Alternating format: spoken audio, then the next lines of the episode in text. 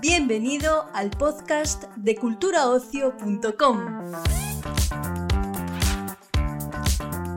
Celebramos una nueva cita en el podcast de Cultura Ocio, el portal de noticias sobre cine, series, música y ocio en general de Europa Press.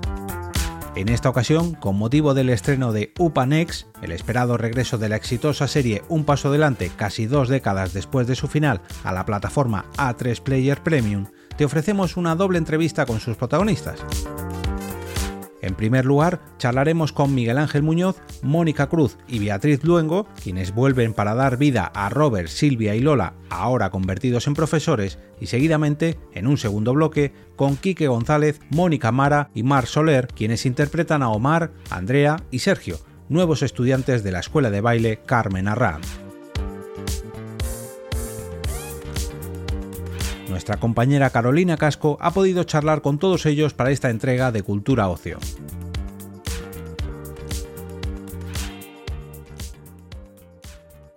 Hola, ¿qué tal chicos? Encantada. Pues mi primera pregunta es, eh, ¿qué se van a encontrar los espectadores en UPANext? Pues se van a encontrar una pedazo de serie.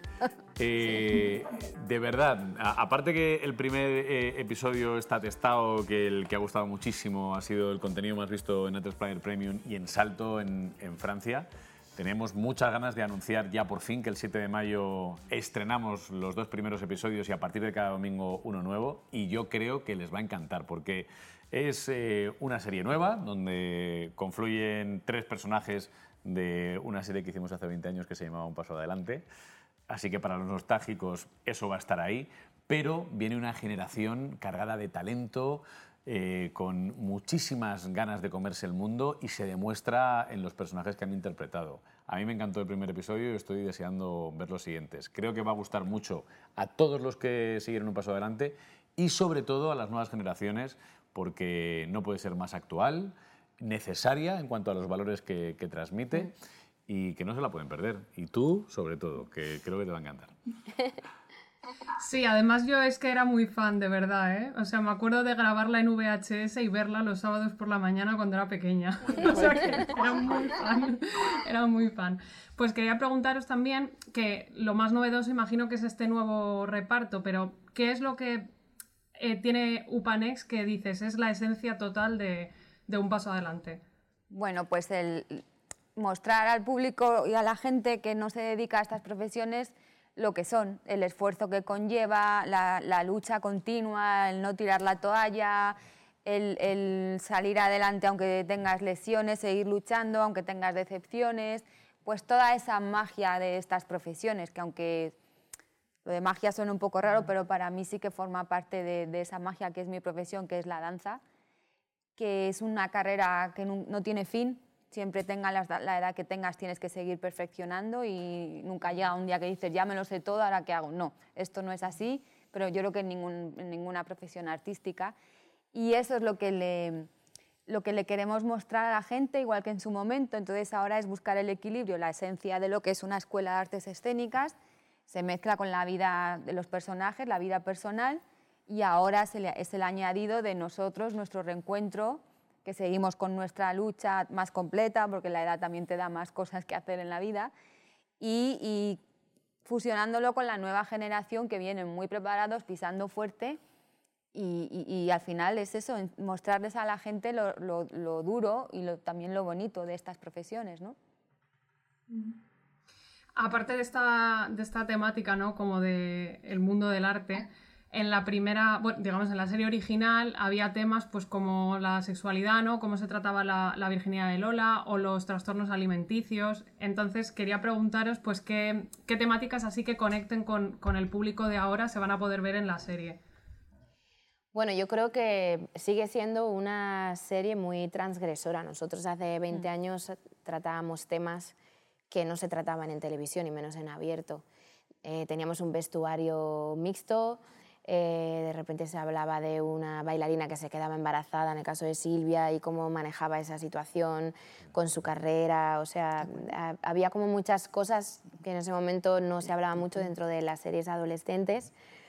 Y, mm, y, de repente ahora a mí lo que me gusta ver es cómo es la generación de ahora con todo el tema de la inclusión, eh, de la libertad sexual, de la libertad del ser, tampoco sin etiquetas. No es lo que más me gusta de muchos de los personajes más eh, jóvenes que no les gusta ser etiquetados, son como son y punto. Al final este es el mensaje también que más me gusta es como la plena libertad del ser sin, sin, tener que pertenecer a nada. Siempre las escuelas de arte se prestan mucho más a eso, ¿no? Siempre es como una necesidad de definirte tú, seguramente para luego transitar por los personajes y ver todo lo que puedes aportarles. Entonces, no sé, se ve mucho eso, son muy diferentes, con mucha personalidad, eh, transraciales también, que hacía falta que se contaran más este tema y la serie lo tuvo hace 20 años con el personaje de Yotuel, por ejemplo. Eh, y no sé, yo creo que esa es la, grandeza, que van a haber reflejado una generación sin tabús, que es, viven la sexualidad y, el tema de género y un montón de cosas desde una naturalidad, sin forzar, tampoco es que estamos buscando entrar en esos temas, sino naturalizarlos y contarlos parte de la sociedad de una manera normal y dentro del baile, en este caso, que es el marco. ¿Por qué creéis que, que tuvo ese impacto tan grande en una generación? como para que nos sigamos acordando tantos años después de la serie. Bueno, em, nos hace mucha ilusión y, es una realidad que, impactó mucho y que, fue un éxito muy grande, no solo aquí, sino en, muchísimos países. Y la marca ha seguido vigente hasta día de hoy, que 20 años después se vuelve a hacer un proyecto nuevo, pero bajo el mismo marco. ¿no? Como decía antes Bea, eh, era muy transgresora en, en la época. Quizá pues sirvió hace 20 años para visibilizar muchas cosas que hoy, gracias a Dios, empiezan a ser normales. Y, eso no era lo común por aquel entonces. En, nuestra serie hace 20 años, pues mm, nos, cambiábamos los chicos y las chicas juntos en el vestuario y, y, para la época que corría, las diferentes tramas de los personajes eran muy distintas a lo que era lo común que quizá ya era normal, pero no se podía visibilizar, y ahora, sin embargo, pues es, es una muestra de lo que se ve hoy en día.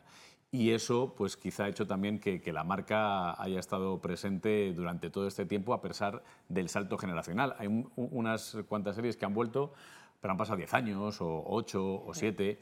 Aquí han pasado 20 años y estamos haciendo una serie nueva, pero con, la marca de algo que quedaría muy lejos y sin embargo sigue de actualidad.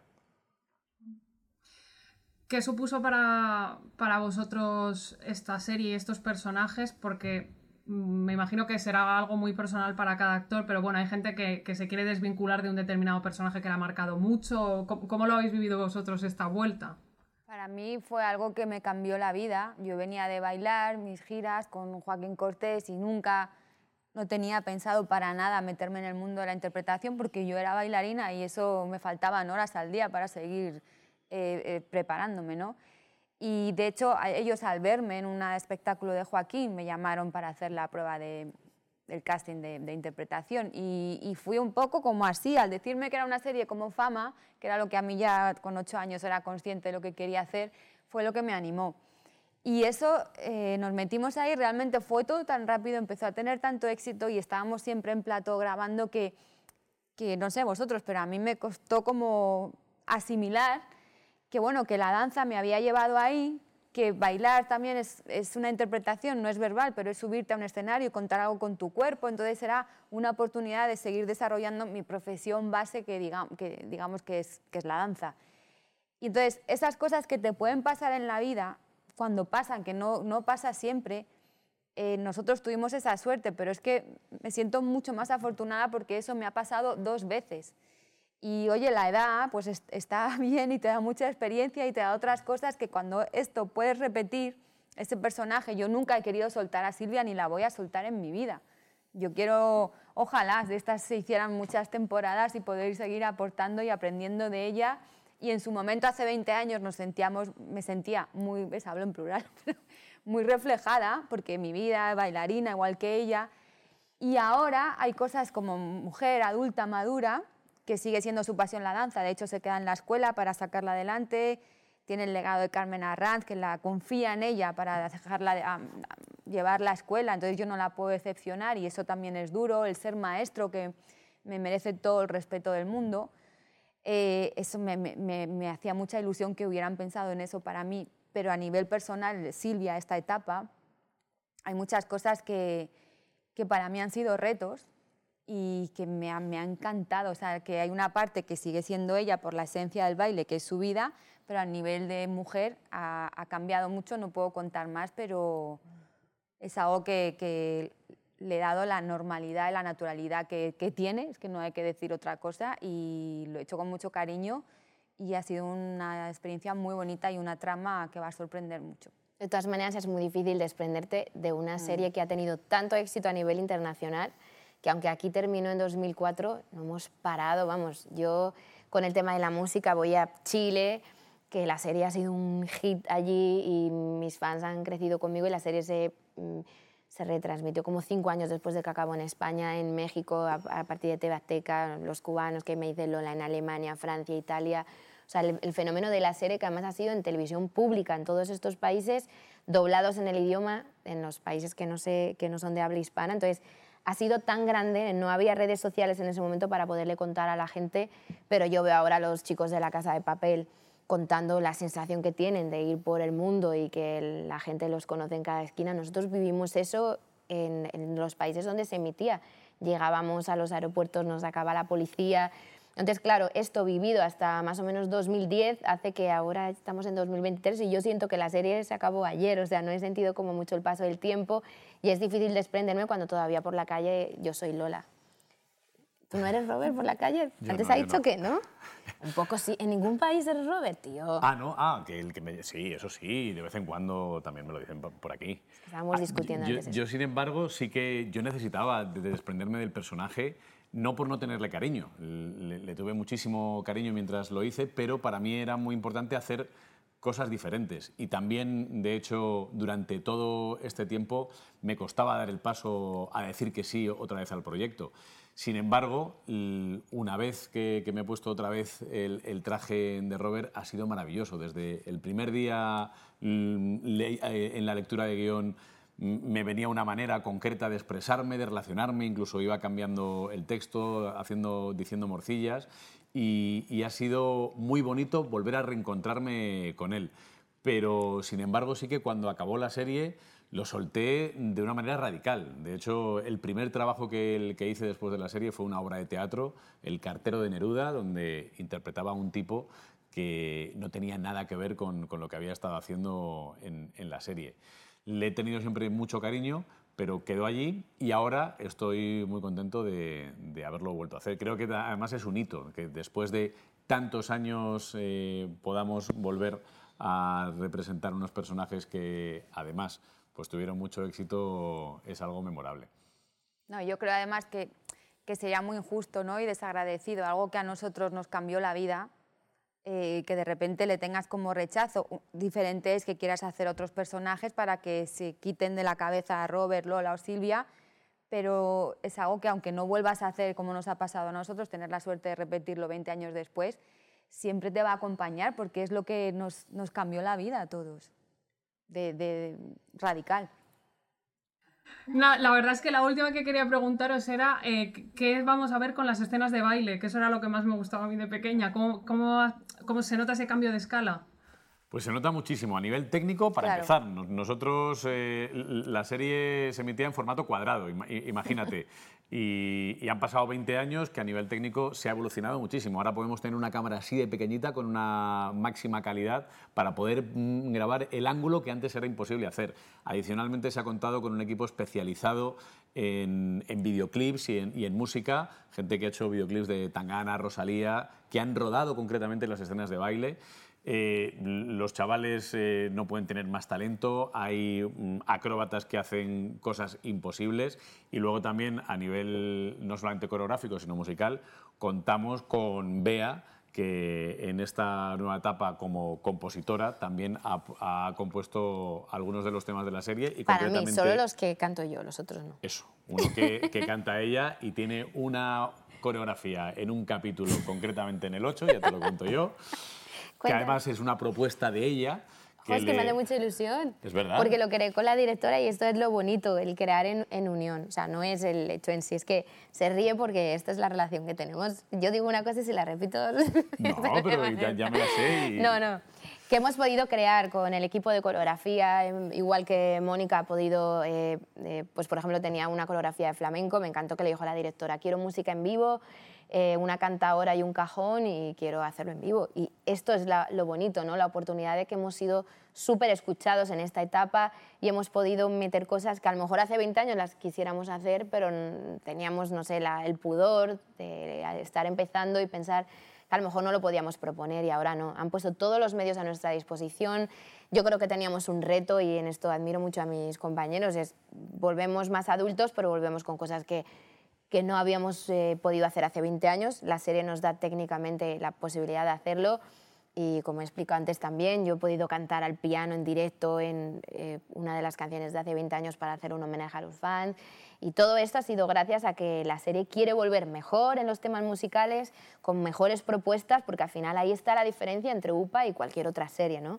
que venimos con ese sello de la música y la danza. Y también, y por último, el mérito que tiene y hablo por, ellas dos principalmente, 20 años después, ponerse a dar una clase, ponerse a bailar, ella a cantar, a bailar, traer una composición, me parece que e, e, esto es un valor añadido que pocos proyectos pueden tener, que los actores que eh, hicieron un proyecto hace 20 años hayan pasado 20 años, estén eh, en las condiciones para hacerlo e incluso para mejorarlo y que puedan traer pues esta señorita acaba de ganar el, un Grammy por Patria y Vida y hay que estar muy agradecido de que pues, pueda componer una canción para nuestra serie. Es como contratar a un superartista internacional. Es verdad, es verdad.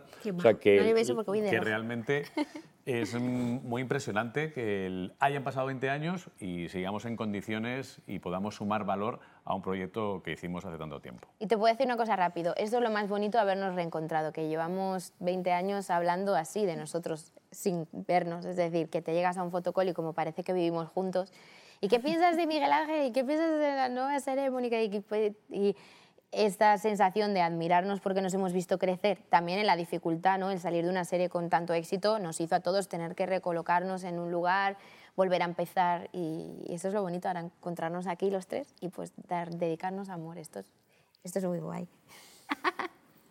Muchas gracias, pues Desde luego que a mí, a mí como fan me, me, lo habéis vendido, me habéis dejado con las ganas ya de ver las coreografías y todo.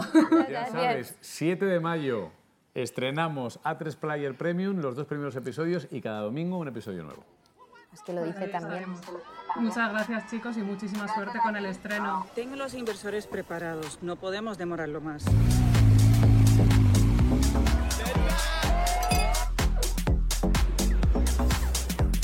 Un productor muy importante de Miami me ha ofrecido hacer un musical sobre UPA en la Gran Vía. Que los mejores protagonizarán el musical y habrá efecto llamada. Hola chicos, ¿qué tal? Hola, ¿qué tal? Encantado. Muy bien.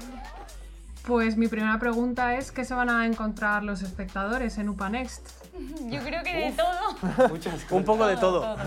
sí, es, es, es, una serie que abarca, abarca muchas cosas, mucha Mucha, mucha adolescencia, ¿no? Mucho, mucho, mucho baile, mucho canto, mucha interpretación. En definitiva, muchas disciplinas, ¿no? Distintas. Sí, total. Mucho drama, mucha... muchas tramas. Muchas tramas. Hay un poco de todo. Está muy guay.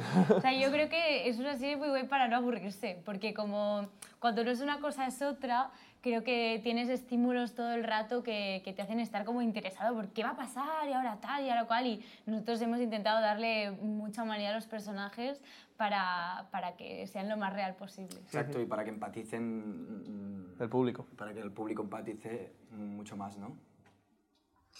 ¿Qué podéis contar sobre vuestros personajes sin desvelar demasiado? pues, a ver, eh, de Omar, lo que, lo que sabemos, lo que hemos visto en el, en el capítulo 1, es un chico pues, de barrio, de un barrio humilde, eh, trabaja, trabaja en Mercamadrid para poder llevar dinero a su familia y eh, sí, a casa. Y cuando entra en la escuela empieza un poco el conflicto interno que él tiene porque tiene que dejar de trabajar, porque no puede, no puede estar en la escuela y trabajar. Entonces eh, empieza ese conflicto, también se tiene que empezar a relacionar con los compañeros, que es algo que aparentemente él no lleva muy bien, porque tiene esa careta de chulo. Eh, pero bueno, es, es, muy buen tipo. O sea, lo vemos en casa con, con su madre y con sus hermanos. Es, es, muy buen chaval y lo vamos a ir descubriendo y vamos a ir descubriendo su historia a lo largo de la serie y, y, y creo que la gente va, va, va, a entender y va a empatizar y va a ser un personaje que va a ser muy guay. Pues Andrea es una chica pues, que viene de una familia con mucho dinero y que, y que ha tenido como mucho amor y, y lo ha tenido un poquito todo. Eh, su madre falleció y creo que eso es lo que la une mucho con la danza porque es una forma que tiene de conectar con ella. Y luego pues en el primer capítulo se encuentra con un problema muy grande al que se tiene que afrontar por primera vez sola, porque creo que cuando has vivido una vida como de tantas comodidades, eh, sentirte en la soledad eh, y sin tener como herramientas y sin tener como ese umbral al dolor como ya un poco curtido, eh, pues parece que el mundo se te esté cayendo encima. Entonces, eh, esa resiliencia creo que es lo que más la define a lo largo de la serie.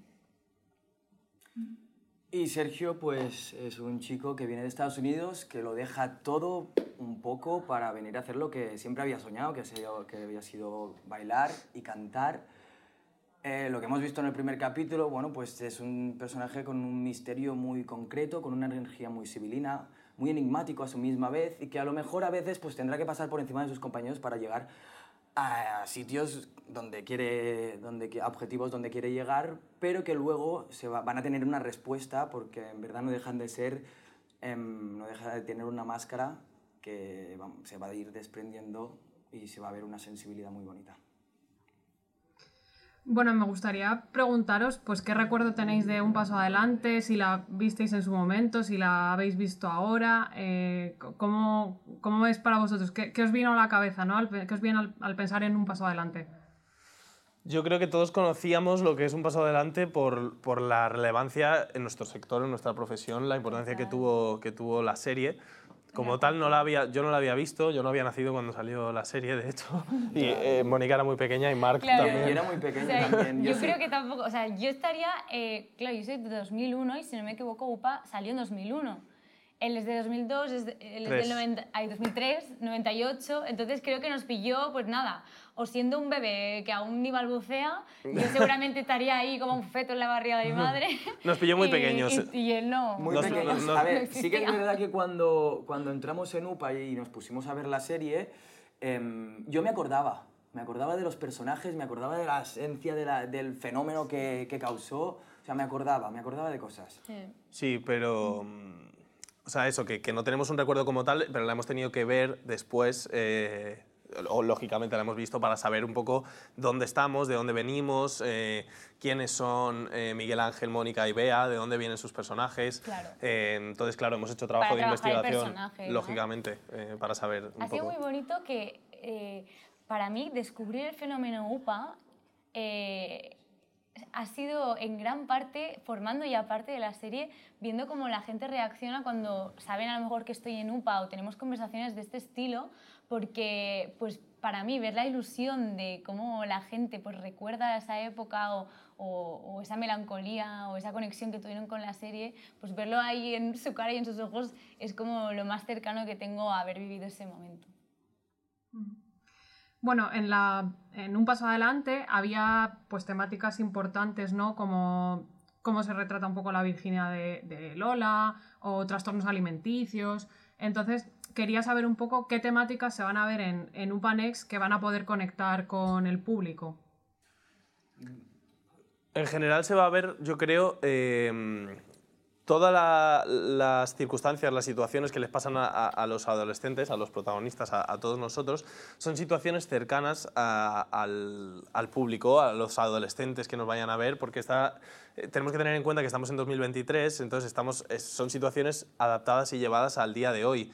Se tocan muchas situaciones, se toca... eh, no sé qué decir, la frustración que tenemos como artistas, eh, se Los toca conflictos que hay entre artistas, entre personas, Con la familia, con La la, familia, familia, también. entre los amigos, De salud también. De salud. asumi- ah, ¿no? en formas distintas. Creo que al final son problemas esenciales que ocurren en cualquier época, sobre todo en, en la edad adolescente, digamos, o jóvenes adultos, que se van repitiendo, lo único que adquieren como disfraces diferentes según el momento que se está viviendo. y la persona, claro, total.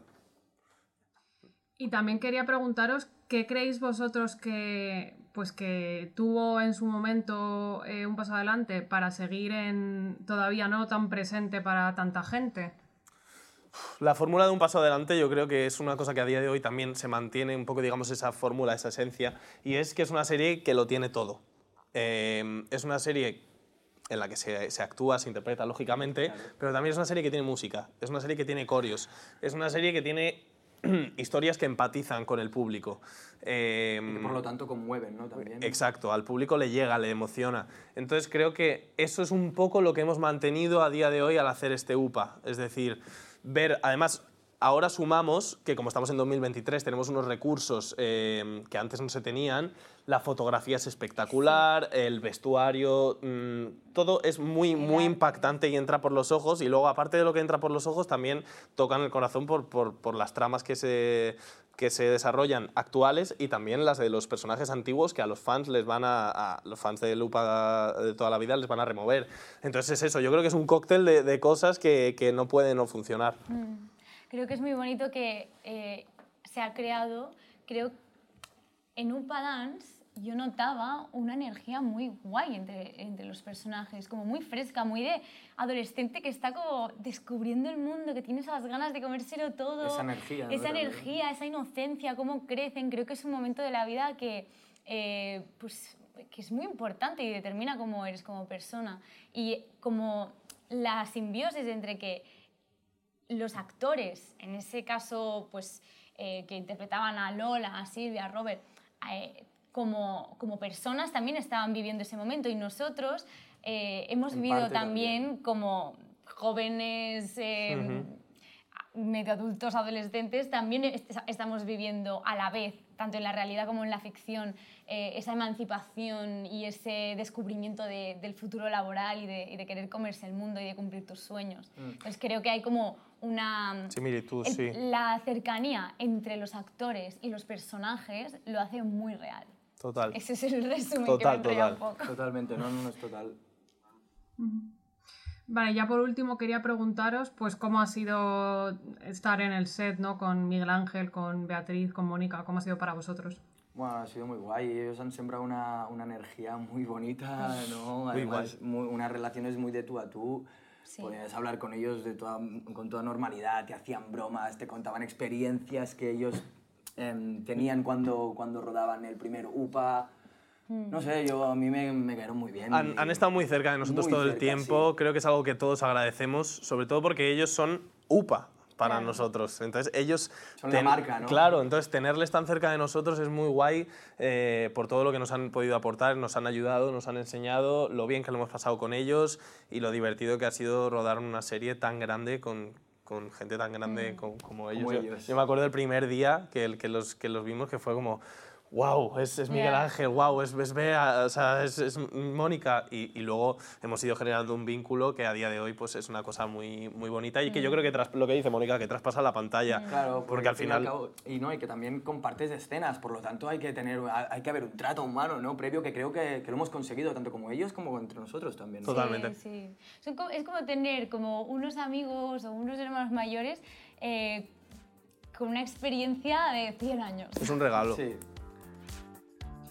Pues esa era la última, chicos. Eh, muchas gracias y mucha suerte con el estreno.